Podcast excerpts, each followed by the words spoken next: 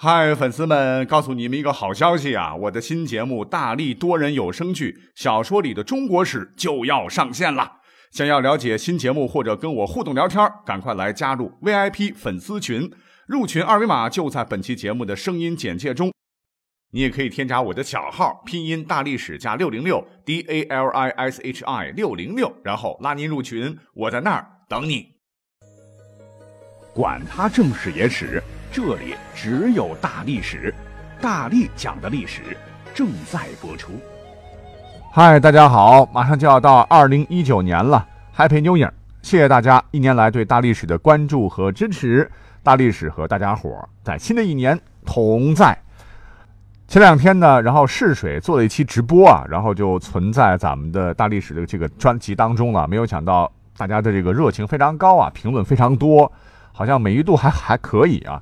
只不过是我的这个背景音乐没调好，怎么说呢？非常感谢大家的支持了啊！甭管我讲成什么样啊，大家都对我报以热情的掌声，哎，真是受之有愧了哈！只有做更好的节目来回报大家伙了。那么在下期节目当中呢，我会把直播回放的啊底下的这些小伙伴们的评论来一一做解答，好吧？那今天我们来讲点什么呢？来讲点轻松的啊，因为呢有一位听友啊，他特别喜欢看古装连续剧，但是呢。很悲催，他是个历史迷呀，他就发现了很多个问题，那就是在很多的这种场景当中，比方说主角们吃个饭，咱先别管演员演的怎么样啊，甭管是山珍海味五星级大酒店，还是小酒馆点的下酒小菜，甭管是皇宫大内满汉全席，还是村野饭堂，哎，凡是有吃饭的这些场景啊，他总是看不过眼儿，为啥呢？他觉得啊。这里边的食材、果蔬这些道具啊，大有问题。比方说，明明是宋朝啊，怎么酒馆里会有辣子鸡呢？那唐代街市上怎么会有人啃玉米呢？汉代啊，竟然有人能吃到西红柿炒鸡蛋。秦朝土豪更夸张，竟然吃葡萄不吐葡萄皮儿等等。那小伙伴们，来来来啊，你们听出了什么问题了吗？哎，那就是古装剧它犯错误了，错在哪儿呢？美编呢肯定没有查历史资料，辣椒玉米是明代中后期才传入我国的，西红柿啊也是大约在明朝时期传入我国的。那葡萄现在我们常见的这种水果，虽然是两千多年前传入咱们中国的，不过呢那是在汉朝。哎，就算是秦朝，这个建立者是秦始皇，九五至尊，附庸天下，一扫六合，他也没有咱们现代人这么有口福。葡萄。他老人家别说吃半粒儿了，见都没见过呀。除了刚才举的这些例子哈，我们现在很多超市里面随随便便买到的这个蔬菜水果，各位可知，其实呢都不是原本我国本土的东西，全都是外来品种。所以今天呢，我们就给大家结合着历史故事来好好的说一说。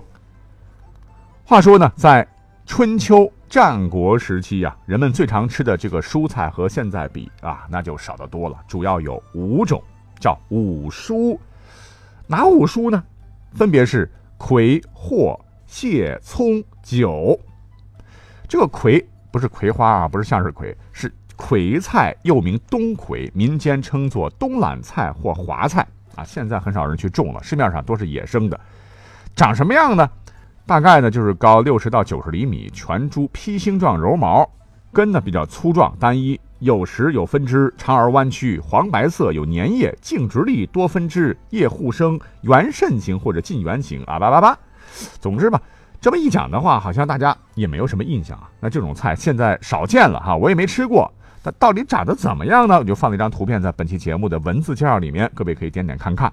但是这种叫葵的蔬菜，在古人的餐桌上经常有，是非常重要的一种蔬菜。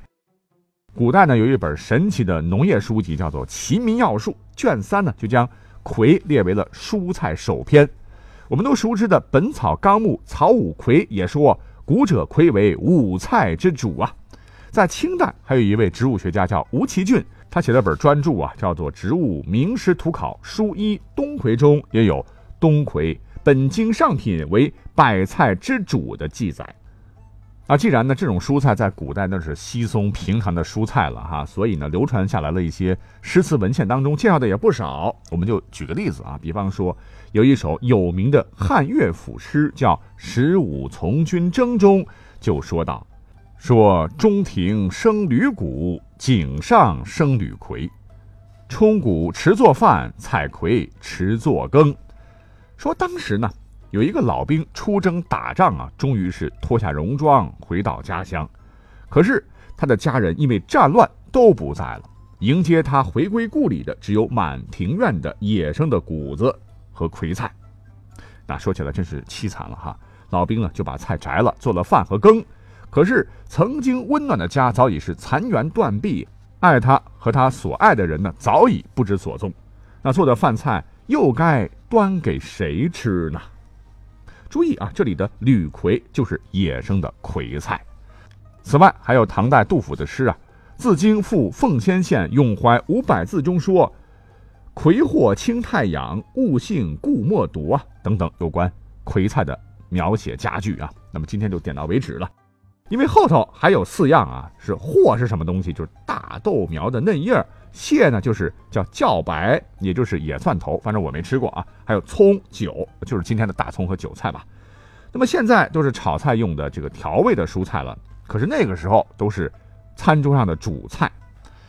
当然，我们说介绍的五种蔬菜，不是说古代的中国只有这五种啊。呃，比如说我们现在冬天里常吃的大白菜呢，古时叫做松，呃，就是咱们国家的这个本土的传统蔬菜。那还有《诗经》上说的，还有其他的二十多种野生，到现在几乎都没有在当菜的这些植物了。哎，我们今天就不说了，只是来说明啊，忽略说在汉代以前呢，蔬菜种类比起今天来说还是非常非常有限的啊。那时候的人可没有咱们现代人的这种口福啊。好讲到这儿，既然说追溯到汉代之前，咱们的蔬菜种类这么少啊，也就是说，咱们如今市面上啊卖得到、吃得到的这个蔬菜呢，其实大部分那都是外来的了。笼统的说是这样，比方说我们常吃的这个藕，可以做莲藕汤啊、炒藕片呢，大家其实都以为这是咱们中国南方的一种呃特有的植物，还有很多咏藕的诗啊，咏荷花的诗。其实呢，最早藕这个东西是原产于印度的，后来才引入中国的，迄今已有三千多年的栽培历史了。还有平时我们最常见的萝卜啊，吃萝卜冬天补气啊。据考证，很可能它的产地呢是在古代的地中海那边，首先再种植，然后再传入我国的。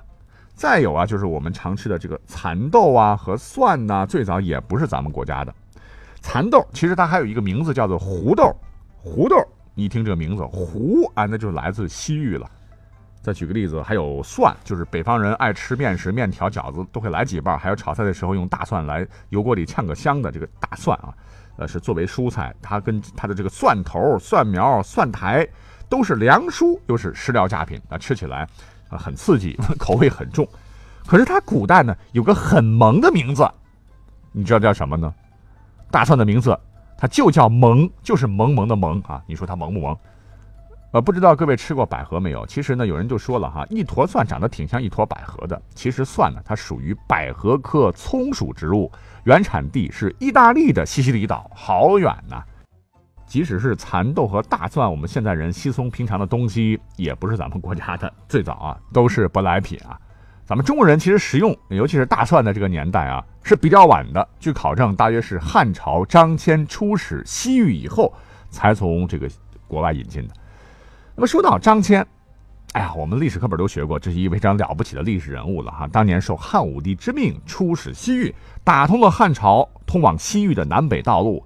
及赫赫有名的丝绸之路啊，被誉为伟大的外交家、探险家，是丝绸之路的开拓者，第一个睁开眼睛看世界的中国人啊，还被誉为东方的哥伦布。其实张骞他老人家还有一项伟大的功绩，今天说到这儿了，就要必须要讲一讲啊，那就是从此是大大丰富了我们中华民族的餐桌。张骞呢，当年啊，从西域啊，不仅是输出了中原文化。那么在回国途中啊，也带回了，比方说我们都现在都常吃的黄瓜了、蒜呐、蚕豆了、旱芹和香菜，当然还有一些我们现在常吃到的水果，我们一会儿再讲啊。那么在这些蔬菜当中啊，我们就单讲黄瓜好了。黄瓜原名叫做胡瓜，它原产自哪里呢？原产自东印度的西北部。西汉时，张骞出使西域归国时带入我国啊，出称胡瓜。刚讲了，胡人的胡啊，瓜果的瓜。东晋时呢，当时有个赵国的这个皇帝叫石勒，他觉得我是胡人呢，你这个犯我的忌讳啊，就把这个胡瓜改为了黄瓜，一直叫到现在。那除了张骞的功劳了哈，那西汉、东汉一直到了后头，三国、两晋、南北朝，咱们国家是合了又分，分了又打呀。可是我们的老祖先也不忘战乱中引进新蔬菜来填饱肚子，比方说这个晋朝还有南北朝时期的茄子啊，这个茄子是哪里传入的呢？是印度。同时呢，还有扁豆，当时也是由东南亚传入我国。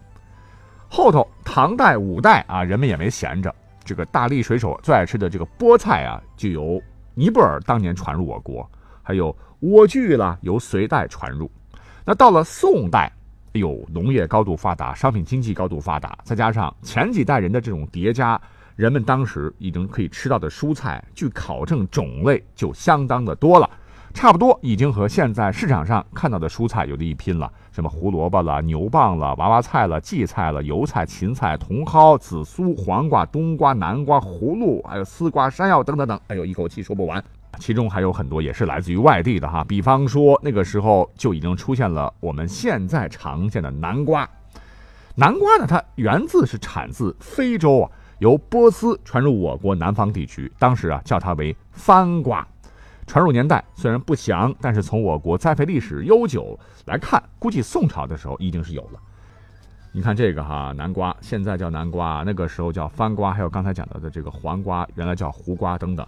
由此呢，我觉得既然今天这个节目做到这儿了哈，就告诉大家一个很简单的区别哈。我们现在看到的这个蔬菜是不是古代中国之外的蔬菜品种的一个小窍门儿？哎，那就是如果呢，它是来自陆地上的丝绸之路，一般呢进来的这个作物啊前头都带个“胡”字；如果是海上丝绸之路来到中国的，一般都会加个“番”字啊。比方说这个南瓜，对吧？